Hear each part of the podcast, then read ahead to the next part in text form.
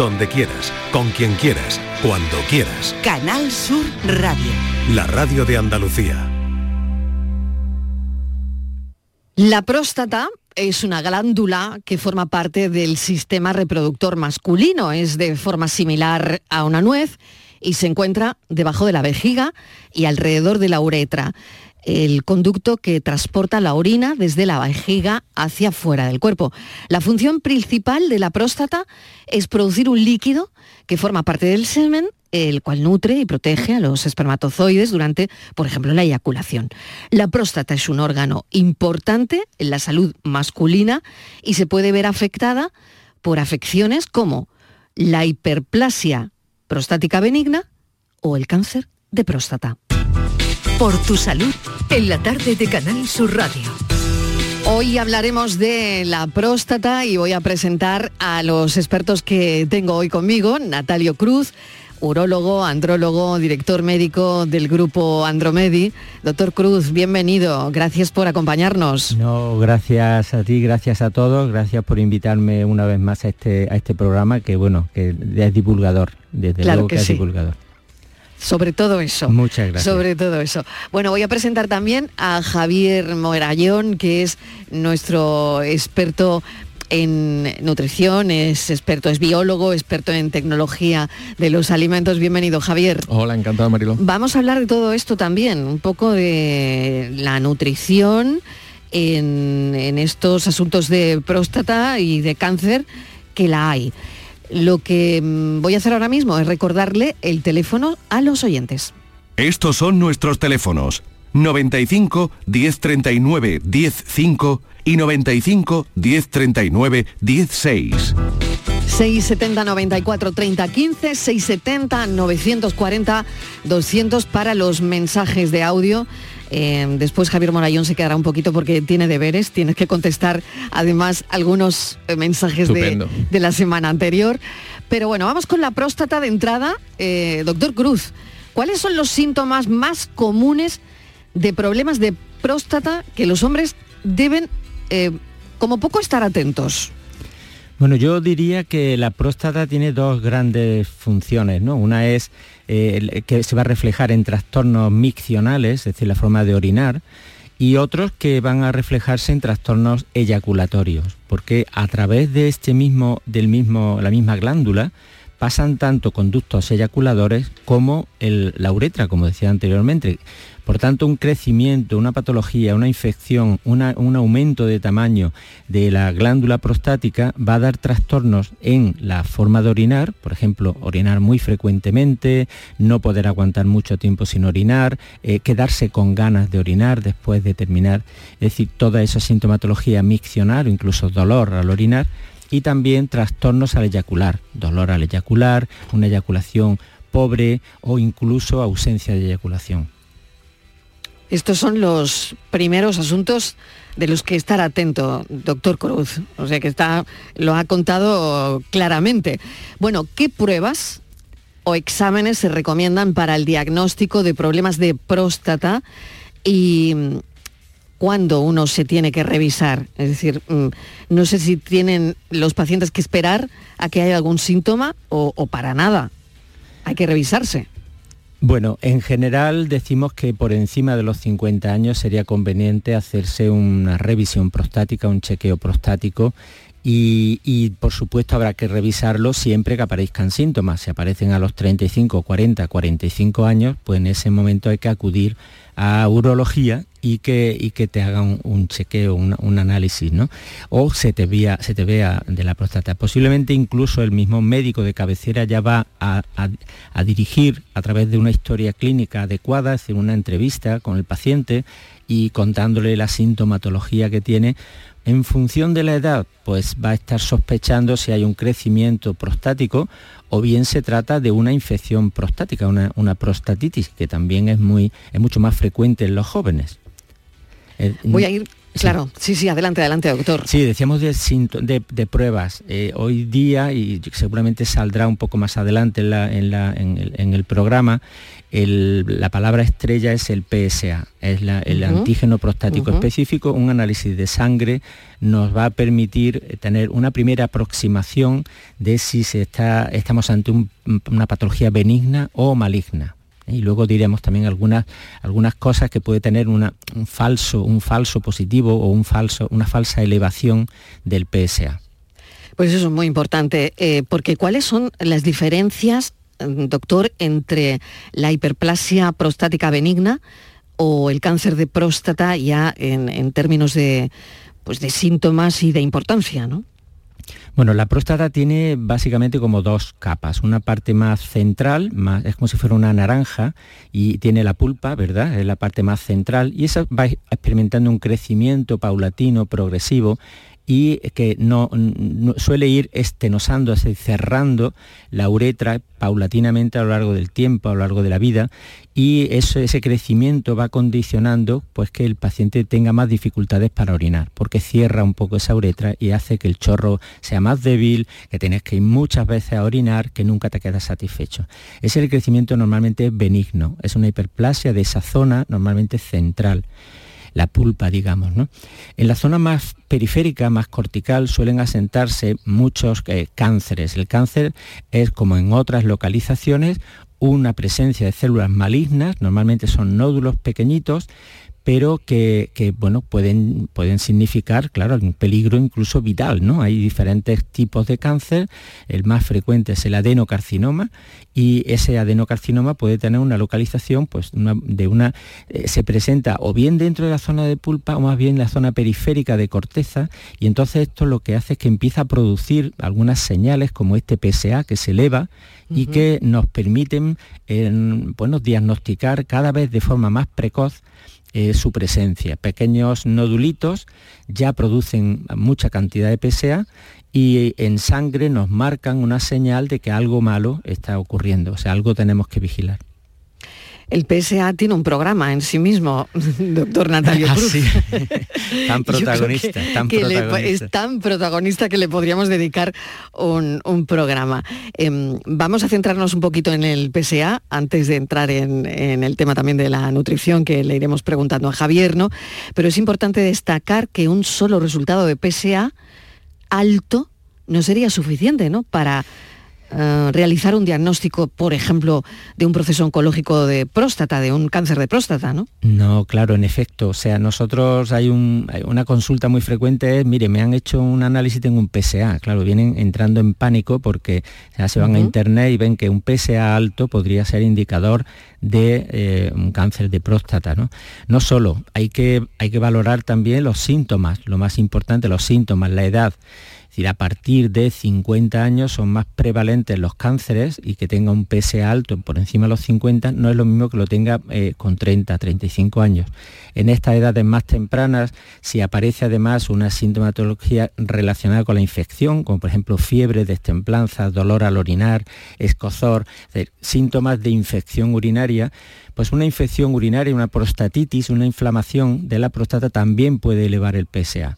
Característicamente, cuando se trata con antibióticos o antiinflamatorios, pues el, PSA va a caer a unos niveles normales. ¿no?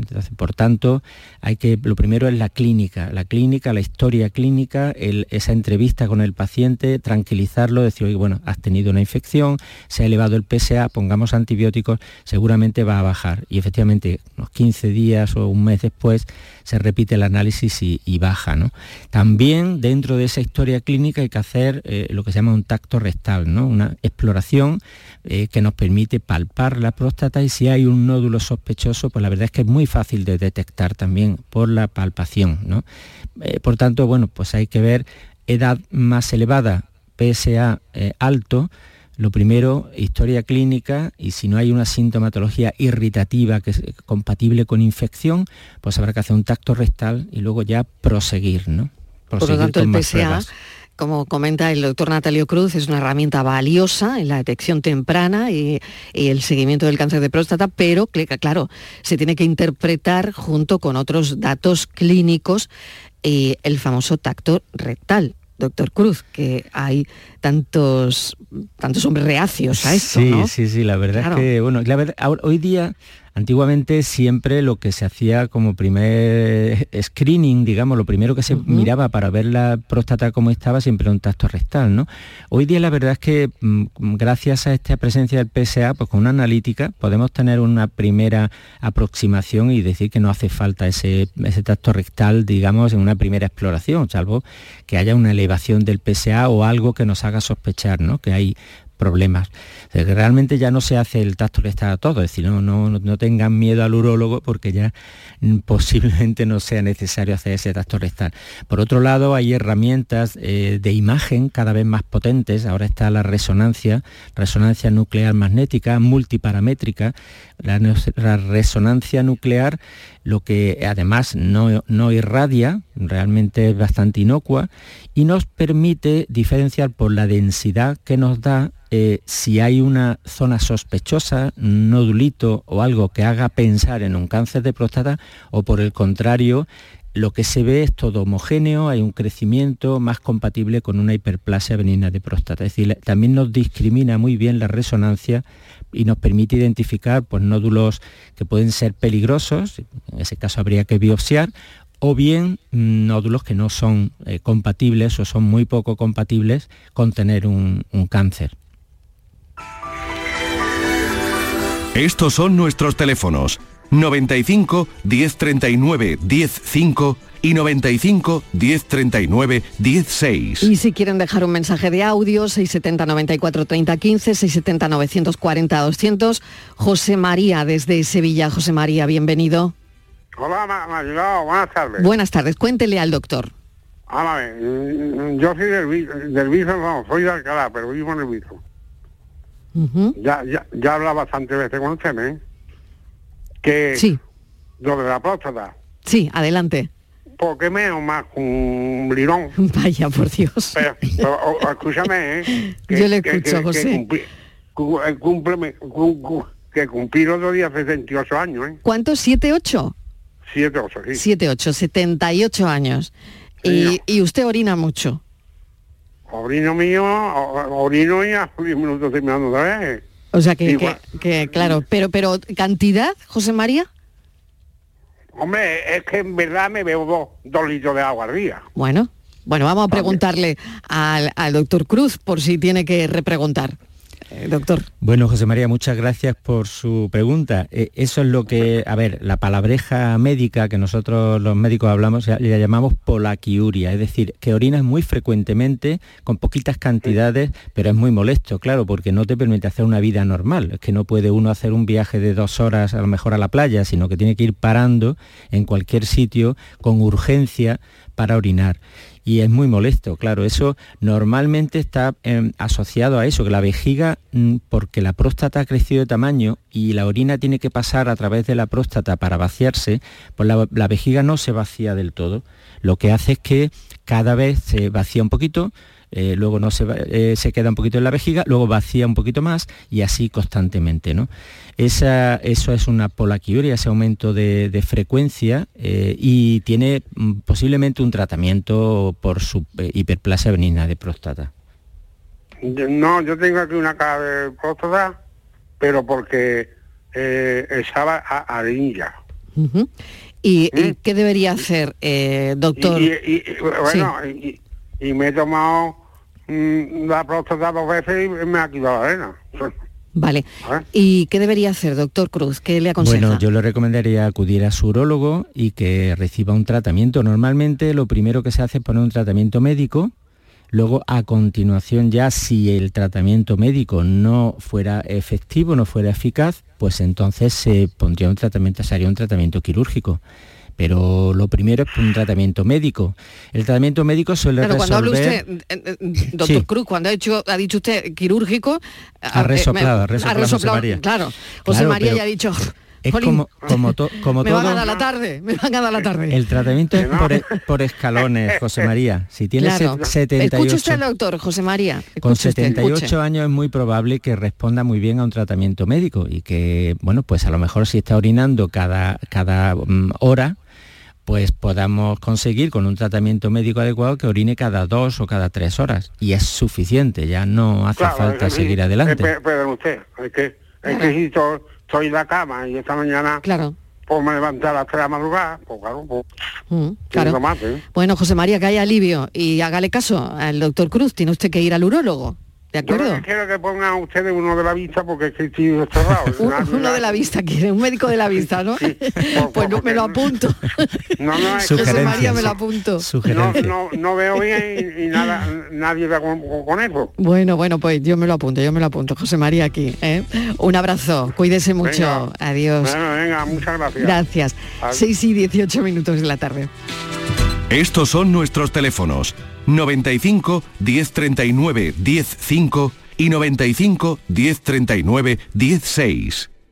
Aquadeus, ahora más cerca de ti, procedente del manantial Sierra Nevada, un agua excepcional en sabor, de mineralización débil que nace en tu región. Aquadeus Sierra Nevada es ideal para hidratar a toda la familia y no olvides tirar tu botella al contenedor amarillo. Aquadeus, fuente de vida, ahora también en Andalucía.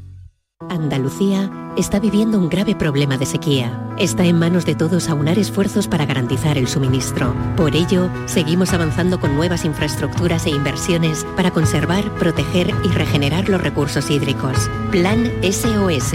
Soluciones y obras frente a la sequía. Damos vida al agua. Junta de Andalucía. Canal Sur. La radio de Andalucía. Si necesitas recuperarte de una operación de cadera, rodilla o cualquier otro proceso médico, en Vallesol podemos ayudarte. Contamos con profesionales que te ayudarán a recuperarte más rápido y todo ello sin desplazamientos innecesarios y por mucho menos de lo que imaginas. Infórmate en el 924 24 25 o en vallesol.es. Vallesol, te cuidamos diferente porque eres único. Apuntarse al gym para ir a las 6 de la mañana es para pensárselo. Pasarse al Seat León híbrido con Seat Flex es tan fácil como posponer la alarma. Ahora en Hispalauto llévate un Seat León híbrido por solo 115 euros al mes con 3 años de mantenimiento y al final decides si lo cambias, lo devuelves o te lo quedas. Consulta condiciones en hispalauto.com. En Sevilla, Circo Las Vegas, instalado junto al Estadio La Cartuja, te presenta su espectáculo de moda Barbie, para disfrutar en familia. Atracciones y risas aseguradas con los payasos. Circo Las Vegas, en Sevilla, del 31 de octubre al 26 de noviembre. Venta de entradas en circolasvegas.es. Supermercados Más es ahorro. Este mes disfruta de ofertas como el jamón de cebo 50% ibérico, aire ibérico a 109 euros. El kilo sale a 13,63 euros. Además, este mes podrás ganar 100 regalos directos por nuestro aniversario. Supermercados Más es ahorro. Para ahorrar agua en casa, cierro el grifo mientras me enjabono las manos y cuando me cepillo los dientes. Solo abro el grifo para enjuagarme. Gracias a tu ayuda hemos logrado reducir el consumo de agua, pero la sequía persiste y la situación es grave, porque no hay agua que perder. Cuida cada gota. Emasesa, tu empresa pública del agua. La noche está llena de sorpresas, de gente brillante, de momentos inigualables, de espacios y ambientes fantásticos. Hola a todo el mundo, ¿qué tal? La noche de Canal Sur Radio con Rafa Cremades. De lunes a jueves, pasada la medianoche. Noche de risas y miedo, noche de viajes y aventuras sin movernos del club porque somos tus amigos y puedes contar con nosotros. Contigo somos más Canal Sur Radio. Contigo somos más Andalucía.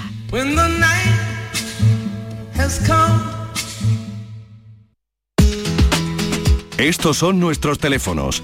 95 1039 105 y 95 1039 16. Tenemos a una protagonista hoy que se llama La Próstata y está con nosotros Natalio Cruz, que es urólogo, andrólogo, director médico del grupo Andromedi y está con nosotros también Javier Morayón, que es nuestro experto en nutrición y vamos con él ahora porque bueno, conoce, desgraciadamente conoces bien de lo que estamos hablando, Javier.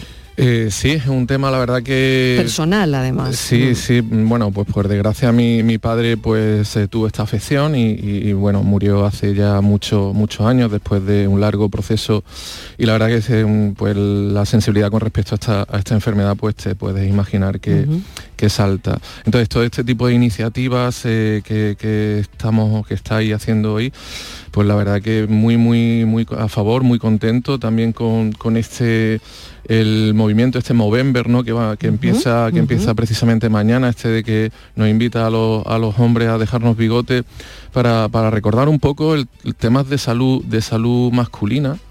Eh, que por supuesto el cáncer de próstata, pero también el cáncer de testículo. Eh, es decir, un poco eh, concienciar que, el hombre también tiene que ir al médico, que como que nos cuesta más, ¿no? Como que... En este tipo de cosas sí, parece, Javier, ¿no? Sí, sí. cuando hablamos de tacto rectal, cuando hablamos... Eh, este tipo de cosas soy reaccios, soy, soy bastante reaccios. Sí, yo, yo afortunadamente ya hace 10 años que me hago mis revisiones, eh, que la primera vez que fui al urólogo pues, le llamó la atención porque era muy joven y, me dijo... Sí, pero tu padre le pasó muy joven. Claro, efectivamente, mi padre le, se, lo, se lo detectaron con 46 años y ya fue tarde, ya murió, murió con 52 y, bueno, y, pero bueno, era un caso excepcional, es decir... muy agresivo, fíjate. Eh, claro, como nos ha dicho el doctor Cruz, pues normalmente no son, no es esa prevalencia la que, la que tiene el cáncer de próstata, pero bueno, en el caso de mi padre pues fue así. Y yo algo que, que me lo tomo desde el lado positivo. ¿Cuál es el lado positivo? Pues que esto que sufrió mi padre es un aviso para mí y es un aviso para que yo no me salte ningún, ningún control y para que yo esté plenamente concienciado que además es una enfermedad que eh, pues si se coge a tiempo pues tiene mm, una perspectiva mucho mejor o, muy positiva y, depende de uno mismo. O sea, que decir que en este caso, pues concienciarse un poquito, no cuesta nada, no pasa nada, ir a revisión del urólogo es una cosa de lo más normal y, perfectamente eh, se puede llevar una vez al año, no hay, no hay ningún problema. Fíjese, eh, doctor Cruz, el, eh, el, caso del padre Javier, ¿no? Tan, tan joven, y esto puede ocurrir también en una persona joven, ¿no? Sí, efectivamente son casos excepcionales. Como él está diciendo, son casos excepcionales. Eh, que haya una presencia de un tumor, de un cáncer eh, de próstata en alguien más joven, eh, como decía, es algo que se sale un poco fuera de lo, normal. Por eso, bueno, pues no está de más hacer ese, PSA de una forma mm, frecuente, sobre todo en casos como Javier, que tiene ya antecedentes. ¿no? Si tienes antecedentes familiares, hay una predisposición genética a que tengas cáncer de próstata. Por tanto, si hemos dicho que la regla general pueden ser a partir de los 50, en familiares de cáncer de próstata, eh, padres, hermanos directos, en fin, eh, algún familiar directo, habría que empezar antes, habría que estar empezando posiblemente a partir de los 40, ¿no? Para, bueno, para no tener sorpresas. Claro, porque cogido a tiempo es lo que hablamos, ¿no? El cáncer de próstata se cura. O sea, hay que decir que salvo excepciones en las cuales eh, tengan una, una, forma, digamos, hemos dicho que el más frecuente es el adenocarcinoma. Hay después algunas variantes que pueden ser mucho más agresivas, pero en general hay que decir que el paciente que se coge a tiempo se puede tratar, se puede hacer una prostatectomía radical, incluso con radioterapia, el paciente puede quedar curado y morir de otra cosa. O sea, una, hay que tranquilizar porque realmente hoy, hoy día hay muchas formas, muchas herramientas para el tratamiento del cáncer de próstata. Vamos con la nutrición también, Javier. Eh, la leche, el selenio y el licopeno, eh, ¿cómo juegan en, en esto que estamos hablando? Pues mira, son temas muy interesantes porque además son objetos de, revisiones relativamente recientes. Por ejemplo, el tema de la leche es un tema muy controvertido. Eh, hay estudios a favor, estudios en contra. Hablo del tema del cáncer en general. Entonces es importante que, pongamos un poquito de luz de lo que realmente hay ahora mismo, de lo que se sabe, porque dependiendo de quién lo defienda, pues defiende la parte positiva que le conviene, digamos la industria o digamos algún sector que le, le conviene defender o en contra. Entonces tenemos que dejar un poquito claro. La leche, por ejemplo, tiene datos positivos en determinados cánceres, por ejemplo, el cáncer de estómago o el cáncer colorectal. ¿De acuerdo? Eh, está, parece ser relacionado, y digo parece ser porque realmente los estudios no son concluyentes. Están hablando de que determinados eh, ácidos orgánicos, determinados péptidos que aparecen en la leche, sobre todo en productos fermentados, por ejemplo el yogur, pues pueden ser muy beneficiosos eh, pues precisamente pues para, toda la zona interna del colon, de, la zona del intestino, de la zona del estómago y precisamente tiene esa acción beneficiosa. También puede ser eh, una parte, puede ser por la acción quelante del calcio, que es la acción quelante simplemente cuando hablamos de quelar es que algo atrapa Mm, por fuerza electrostática, eh, atrapa pues cosas tóxicas y se la lleva con él, ¿vale? Y esto parece ser que puede, puede estar pasando. Con lo cual, en ese sentido, la leche tiene un efecto positivo. Pero en cánceres como el que tratamos hoy, eh, pues parece ser que es al contrario. ¿De acuerdo? En cánceres como el de próstata, pues están dando algunos indicadores que es al contrario, eh, algunos marcadores que, no son eh, positivos, sino todo lo contrario. Y parece ser que es en relación a que la leche pues, tiene, es eh, un precursor hormonal. Y en los cánceres precisamente muy relacionados con, las hormonas, como pueden ser precisamente el cáncer de próstata, pues, pues parece que puede ir por ahí. Todo esto con todas las eh, precauciones porque realmente es un tema donde hay que estudiar más, donde hay que investigar más, pero bueno, ya se están haciendo estudios bastante, bastante serios y se acumulan y se van acumulando las evidencias. Si quieres... selenio y licopeno. Venga, vamos con el selenio y el licopeno, que esta sí es eh, muy reciente de la, de la Universidad de Australia del Sur. ¿De acuerdo? Eh, ha hecho una revisión, un metaanálisis bastante interesante en el que precisamente habla que estas dos sustancias, el licopeno por ejemplo la relacionamos mucho con el tomate, ¿vale? Es una sustancia muy interesante y que realmente está dando eh, eh, pues, eh, marcadores muy positivos, tanto en prevención como incluso en personas, en pacientes que ya están bajo radioterapia. ¿De acuerdo? Entonces, parece ser que baja el estrés oxidativo, baja factores de inflamación, es decir, que es una, una eh, puede ser una ayuda en la dieta que no está nada mal. El, licopeno no solo está en el tomate, sino en, en, otras frutas como el melón, la uva, la sandía, los arándanos. Es decir, que eh, empiezan a aparecer aquí los fitoquímicos, estos famosos eh, sustancias que, son propias de, las plantas y que, en muchos casos nos protegen. Y el selenio, pues también aparece con una actividad antioxidante muy interesante que parece que evita los radicales libres, que también están relacionados con esta actuación eh, o con esta interacción a favor del cáncer. ¿Dónde está el selenio? por ejemplo, en nueces, en semillas de girasol, en semillas de mostaza, en el ajo, en los huevos, en el marisco. Es decir, que, son, poco a poco eh, vamos eh, desentrañando un poquito los misterios que entraña este, este, estas enfermedades multifactoriales y que, intervienen muchos, muchos elementos, como por ejemplo, por supuesto, los factores genéticos, los factores ambientales, pero también la nutrición. Vamos con Leonardo de Sevilla. Leonardo, bienvenido, ¿qué tal? Buenas tardes. Hola, buenas tardes. Adelante con su cuestión. Pues mi cuestión es que hace eh, tengo antecedentes de cáncer de próstata por parte de mi padre. Mi padre murió con cinco años, entonces por protocolo pues, empezaron a a partir de los 52 años, como soy diabético, hacen unos controles de azúcar cada seis meses y entonces pues le comenté lo de mi padre al médico de cabecera y me dijo que me iba a pedir el PSA. Entonces, para pedirme el PSA, pues me salió el PSA alto, me salió en cinco y medio y siete y medio. Me derivaron a urología, entonces pues me hicieron el tracto rectal, eh, normal, ecografía de vejiga normal, entonces pues me hicieron la biopsia, me cogieron las, las muestras que me pusieron y me salió negativa. Entonces dice, mira, esto puede ser que sea ya, pero como estás aquí ya, pues vamos a seguir con usted en seguimiento. digo, vale, vale. Fue así, entonces a los seis meses me tenía que hacer otra vez el control y me hicieron el PCA otra vez. Entonces me salió invertido de siete y medio y cinco y medio. Entonces pues se extrañó mucho el médico, entonces otra vez ya pues me derivaron otra vez a urología. Eh, ¿Qué pasa? Pues entonces a partir de ahí pues ya me hicieron la resonancia magnética. Me salen un nódulo en el cual tiene unas dimensiones pequeñitas, que era una lesión tipo PIRRA 4. Me vuelven a o sea, mm, me cogen las muestras y sale una muestra por 1%, un cilindro de los cilindros, un 1% inferior y entonces no es compatible con la tabla de Glasgow. Eh, por lo visto es número 4, no sé cómo decirle, grado 4. Entonces pues me dice la uróloga que me tienen que volver a hacer la biopsia, puesto que tiene el nombre, que es un adenosarcoma, pero no tiene el apellido.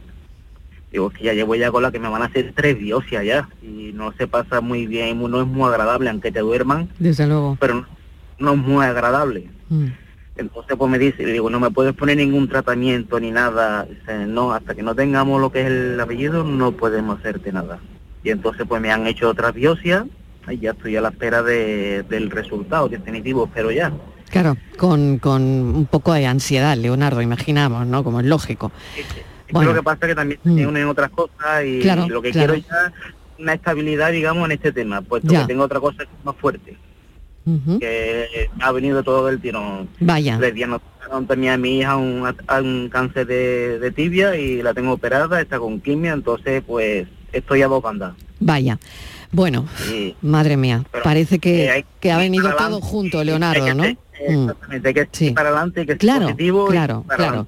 Bueno, pues a ver qué le dice el doctor Natalio Cruz. Doctor. Bueno, la verdad es que el, proceso diagnóstico que han hecho yo lo veo correcto, o sea, se ve que se están esmerando, han ido haciendo de forma progresiva y además eh, realmente mm, parece que se va a coger de forma muy precoz es verdad que, quieren tener una certeza, ¿no? No, olvidemos que las, las imágenes PIRRAS 4 lo que quiere decir es que altamente probable es maligno, ¿no?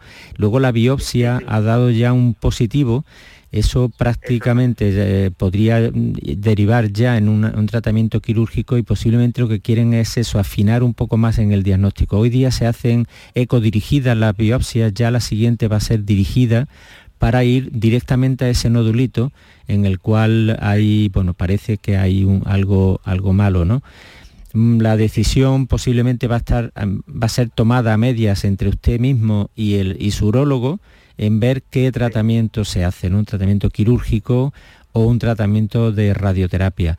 Creo que por la edad que tiene, pues no sé, quizás mm, eh, la tendencia de los urólogos siempre un poco más a, a hacer tratamientos quirúrgicos, pero si, el adenocarcinoma que tiene, según el, el Gleason que tenga, se podría beneficiar de alguna otra opción terapéutica, ¿no? que quizás con menos agresividad. Y por eso es por lo que mm, seguro que la, la uróloga le está proponiendo, el urólogo le están proponiendo eh, afinar, afinar en el diagnóstico.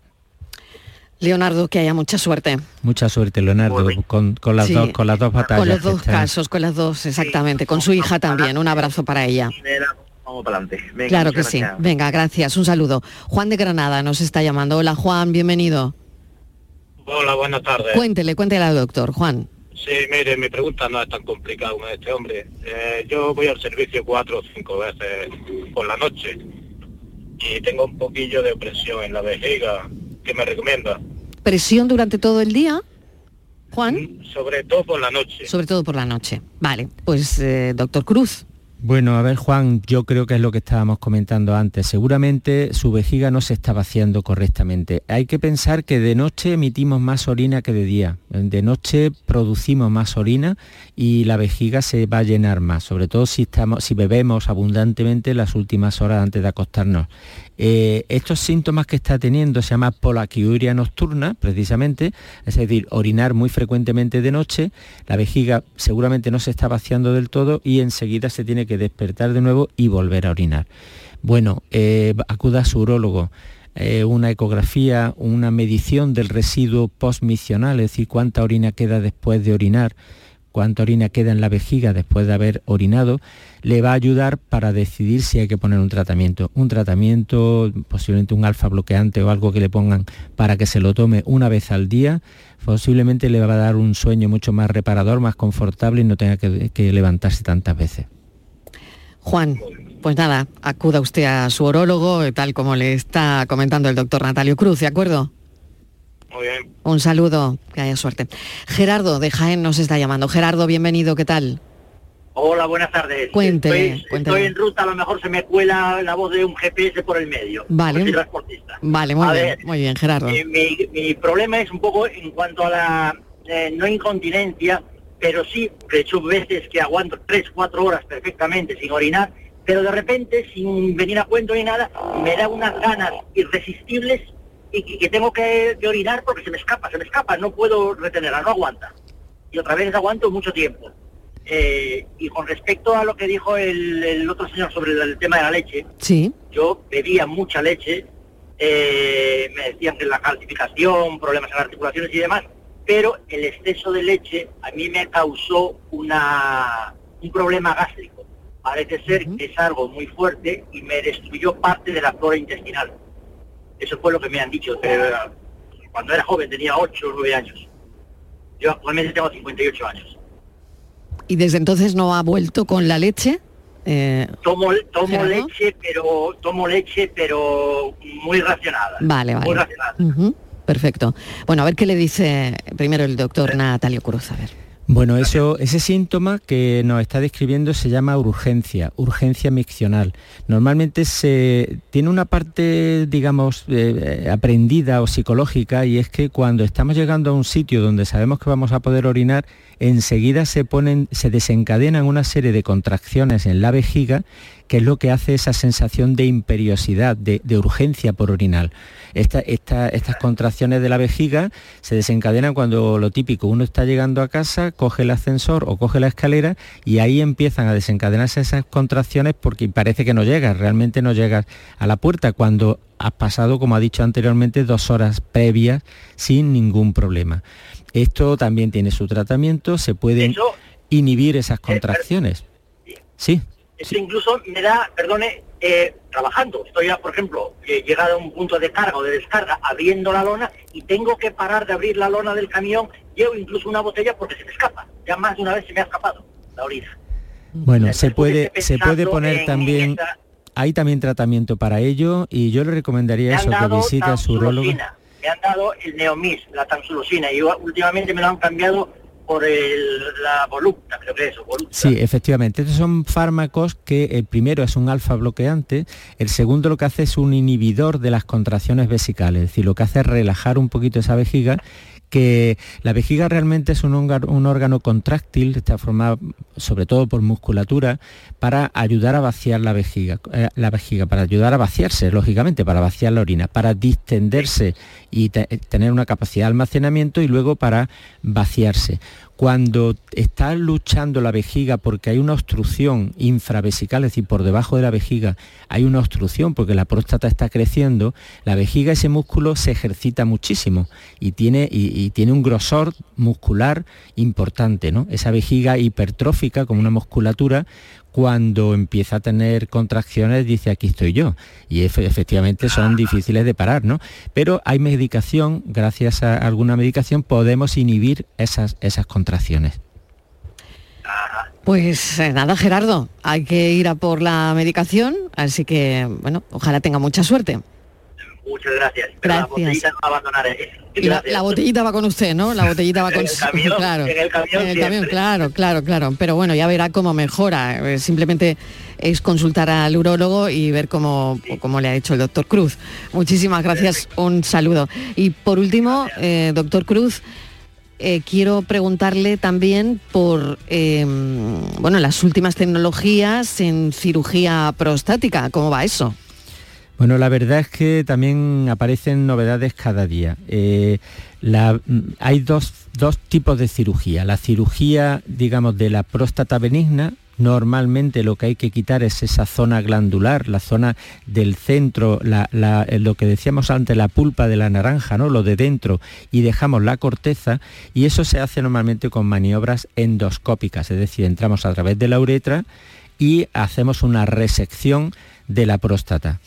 En esa resección endoscópica mm, han ido apareciendo múltiples fuentes de energía, una energía eléctrica, eh, un cauterio, un láser, han aparecido chorros a, presión de agua, bueno, la verdad es que hay muchísimas técnicas eh, con diferentes fuentes de energía. También han, aparecido diferentes formas de, resecar la próstata, una en la cual se lleva uno prácticamente toda la, glándula, se van haciendo resecciones, una resección clásica, y luego esos trozos se mandan a analizar. otros que son fotocoagulación, que lo que hace el, láser es prácticamente pues disolver o, eliminar, digamos, toda la glándula y la va fotocoagulando y, luego esos chorros a presión de, agua que también consideran. Hay otros métodos como Rezum, como la embolización. embolización es quitarle el riego sanguíneo a la próstata para que reduzca su tamaño.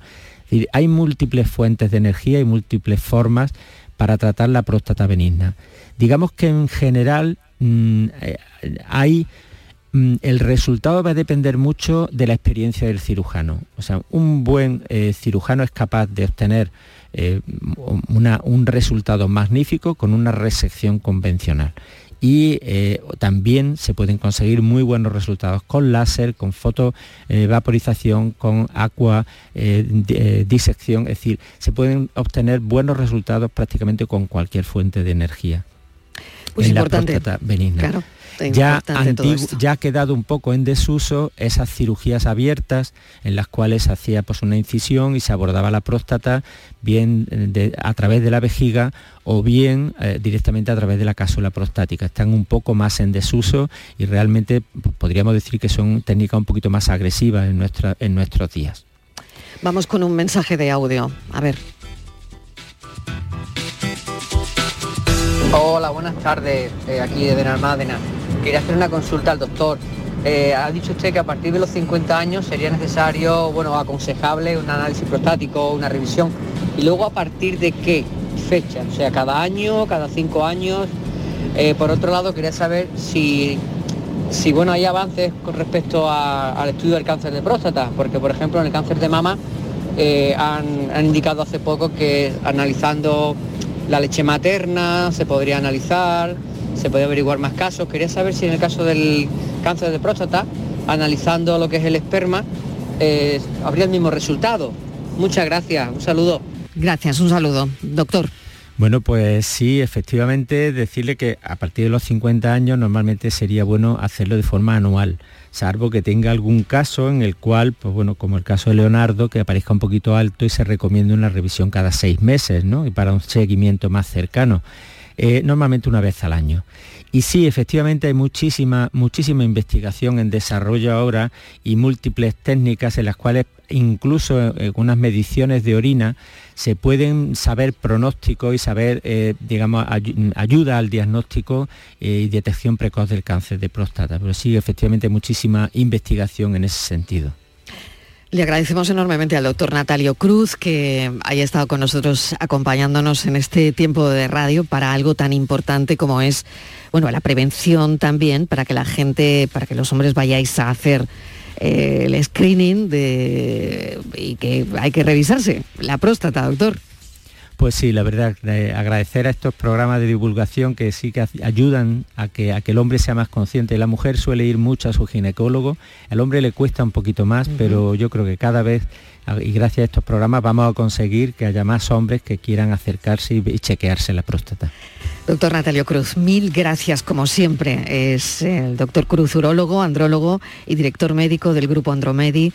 Gracias, un saludo. Hasta otro día. Muchas gracias a todos. Bueno, y a Javier Morayón, a nuestro experto en nutrición, se le quedaron algunas preguntas el otro día que, bueno, tiene que contestar porque prometimos hacerlo, por lo menos algunas de ellas. Vamos con la primera. Buenas tardes, Mariló.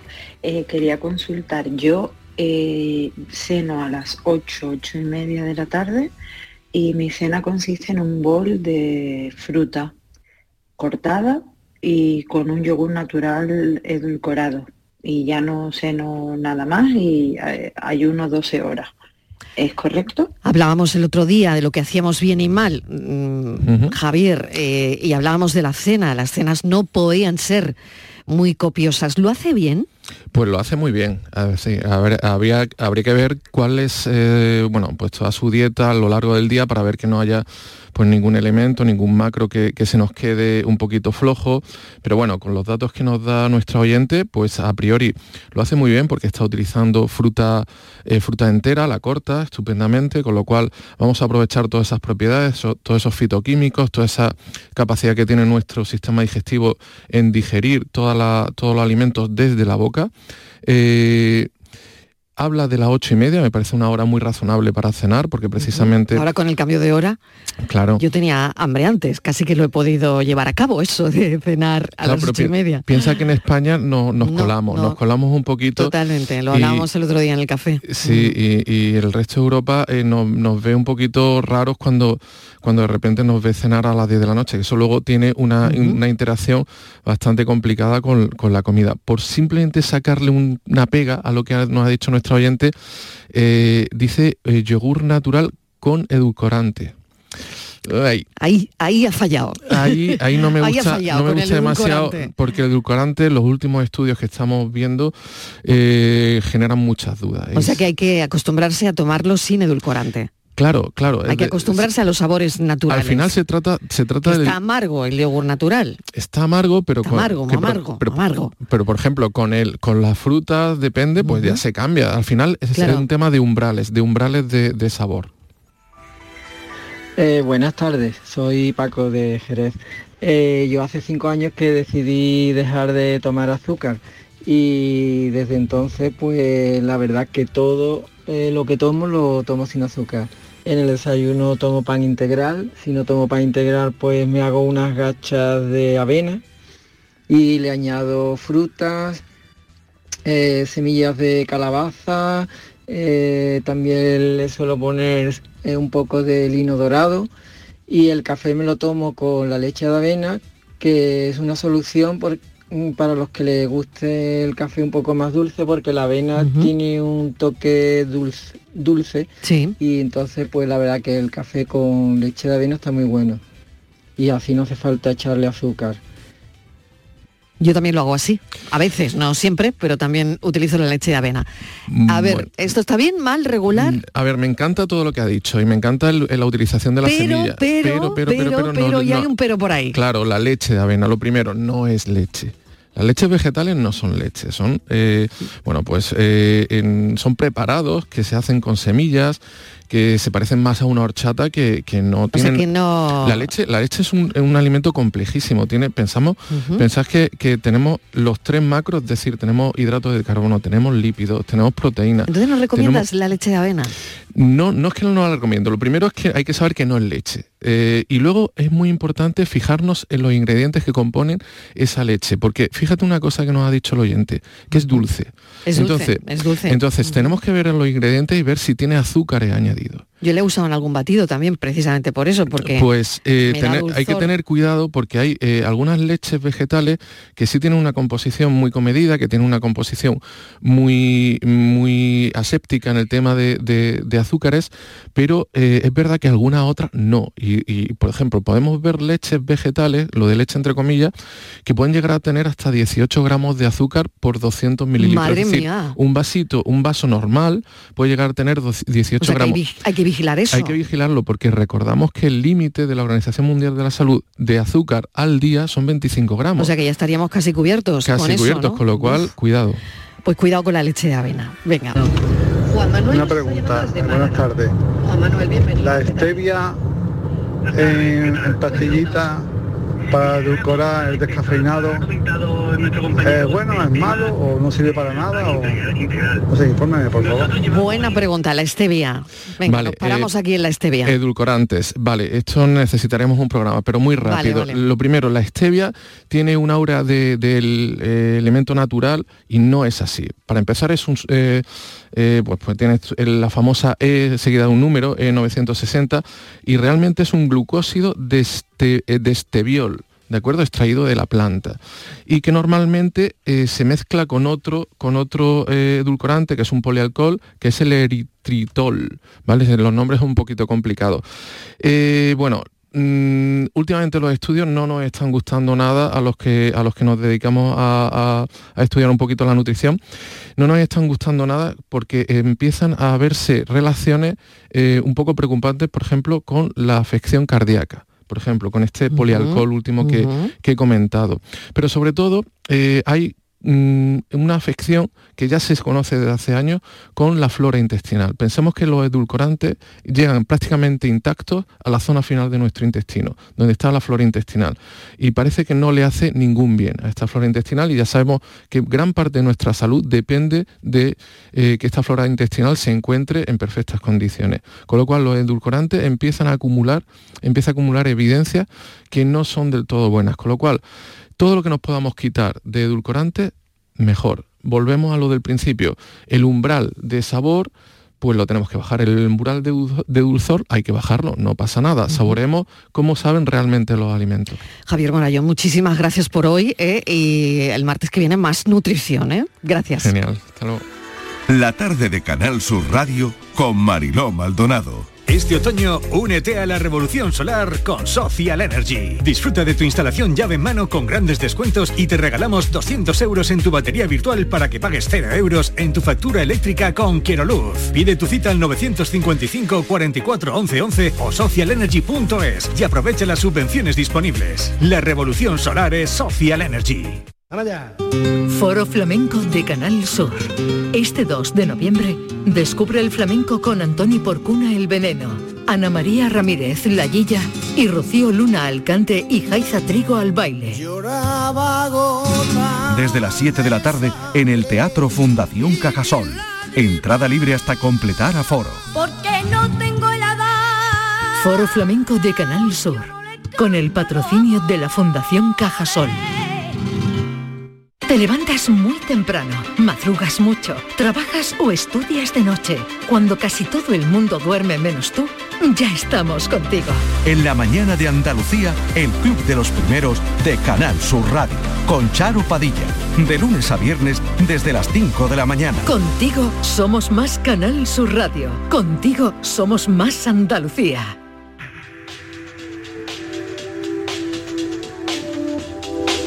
Espacio por tu salud, nos quedan seis minutos para que sean las siete de la tarde. Ya saben que al final de este espacio eh, hacemos una pregunta y hoy es la siguiente. ¿La ropa mojada favorece los hongos vaginales? ¿Por qué algunos hongos se hacen resistentes? Y esto se lo vamos a preguntar al doctor Jorge Fernández, ginecólogo en el Hospital Materno Infantil de Granada. Doctor Fernández, bienvenido, gracias por acompañarnos. Hola, muchas gracias. Bueno, ¿cuál es la respuesta a esa pregunta que nos hacemos hoy? Si la ropa mojada favorecen los hongos vaginales. Bien, en mujeres que tienen una predisposición a tener hongo, efectivamente la humedad uno de los factores de riesgo para tener estos episodios de, hongo. En una mujer que no tiene estos episodios, pues evidentemente no tiene por qué ocurrirle. Pero sí es cierto que la humedad es un factor predisponente a la hongos vaginales. Por lo tanto, la respuesta es sí. La ropa mojada hay que tener cuidado con ella porque podría favorecer esos hongos vaginales en mujeres que tienen predisposición. Y doctor, ¿por qué hay algunos hongos que se hacen resistentes y que son tan difíciles de tratar? Bien, eh, cuando tiene una mujer más de cuatro episodios al año de infecciones eh, vaginales, eh, los hongos son fundamentalmente, tienen unos síntomas muy claros que son el picor y un flujo blanquecino. Lo que tiene que descartarse es, en primer lugar, cuál es el germen que se está produciendo y para eso tiene que acudir el médico de familia para tener un cultivo. Y por otro lado, descartar otros factores de riesgo, como pueden ser la diabetes, la toma de antibióticos también predisponen a, los hongos recurrentes, eh, en el embarazo también más frecuente y como antes hemos dicho, la humedad, evidentemente en el verano cambiarse de bañador a un bañador seco. ¿no? Y una vez que tengamos eso, pues efectivamente eh, descartar que tenga otro tipo de cándida que no es la habitual, en cuyo caso habrá que hacer un tratamiento específico. ¿Cuáles son los mejores tratamientos y los más efectivos ahora mismo, doctor Fernández? Bien, el tratamiento más efectivo en episodios ocasionales estamos utilizando fundamentalmente el centiconazol. Es un óvulo que se puede poner incluso un óvulo solo y con eso va, va bien. ¿no? Hay que tener en cuenta una cosa, que el 75% de las mujeres van a tener en su vida un episodio de hongos. ¿no? Este tratamiento es bastante adecuado. Ahora bien, cuando estos episodios, como hemos dicho, son recurrentes, más de cuatro episodios en un año, pues hay que hacer tratamiento a largo plazo que pueden alargarse hasta 6 y 12 meses, con tratamientos bien mensuales o bien incluso semanales. Por lo tanto, son casos que, que son recurrentes, que a la mujer le afecta mucho en su calidad de vida y que evidentemente tienen un tratamiento adecuado, pero efectivamente hay que hacer una valoración y descartar otros problemas. Y luego la infección por hongos, por hongos vaginales, ¿puede tener alguna complicación mayor, doctor Fernández? No, complicación no tiene, pero realmente es eh, muy molesto, muy molesto para una mujer el tener un flujo que le produce picor, no suele ser maloliente, pero complicaciones no tiene ni siquiera en el embarazo, cuando tenemos que tratar a estas mujeres con unas cándidas, pueden tener complicaciones ni siquiera para el embarazo. No es, eh, tiene complicaciones, pero efectivamente es eh, bastante complejo de tratar en algunas mujeres y bastante difícil de soportar en otras. ¿Se contagian? No, esto es algo que es importante decir. Eh, la cándida eh, no es una enfermedad de transmisión sexual, por lo tanto tengamos que estar tranquilas, porque muchas mujeres estas cándidas o bien vienen del tubo digestivo o incluso lo tienen en la vagina. Por lo tanto, no es una enfermedad de transmisión sexual. Ahora bien, si la pareja tiene síntomas, sí que tratarlo. Doctor, muchísimas gracias porque nos ha resuelto la pregunta de hoy y ha hablado de ello con contundencia y claridad. Muchísimas gracias, doctor Jorge Fernández, ginecólogo en el Hospital Materno Infantil de Granada. Un saludo. Muy igualmente, un saludo. Bueno, recordarle a los oyentes que mañana no vamos a estar, pero que sí, que el jueves estamos a partir de las 4 de la tarde y como siempre, contándoles la vida y cuidándoles a partir de las 6. Adiós.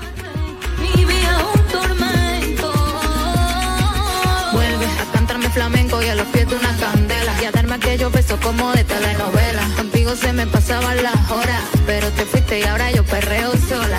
La dueña la que controla tu gitana trapeadora, niño.